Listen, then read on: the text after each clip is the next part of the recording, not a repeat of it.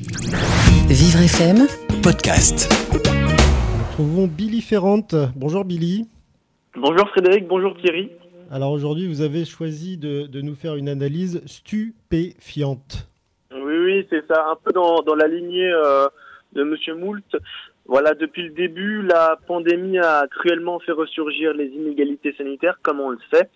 En banlieue, le virus a beau miauler, il n'y a pas un chat dehors. Dans ces quartiers populaires, il n'y a pas que les bâtiments qui font grise mine. Dans un panorama en noir et blanc, le diaporama de la crise n'aide pas forcément à retrouver des couleurs. Et contrairement à leur bloc, les habitants sont loin d'être en béton armé. Les appartements font désormais office de maison d'arrêt où des couches de chagrin s'accumulent sur les murs. C'est en quelque sorte l'éternité dans un bocal.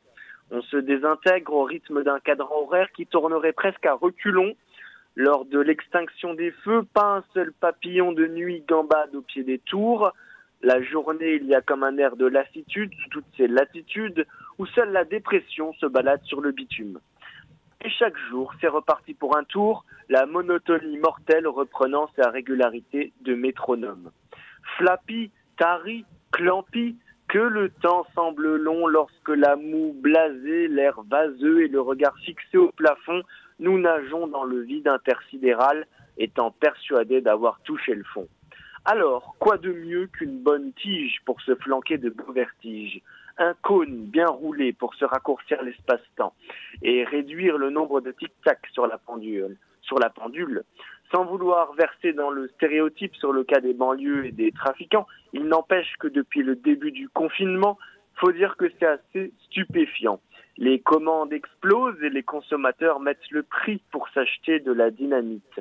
Alors parmi les acheteurs, les clients en manque pilotent leur scooter en quête de leur petite douceur.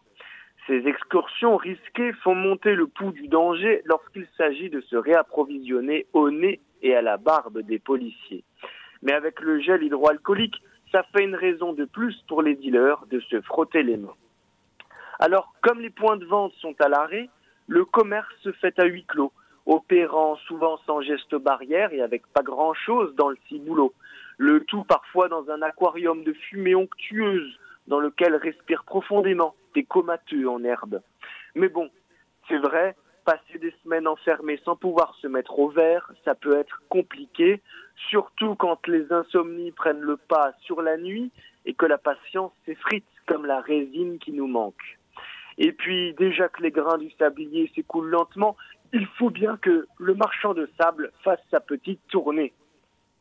L'ennui, l'ennui se consumera peut-être mieux au bout d'un filtre jauni. À force de téter le mégot, par contre, à force de le téter comme une tétine, il faudra prendre garde de ne pas trop régresser du cerveau. À planer très haut, en se prenant pour un oiseau aux ailes ramollies, on ne peut que finir par se cracher et gémir dans son lit.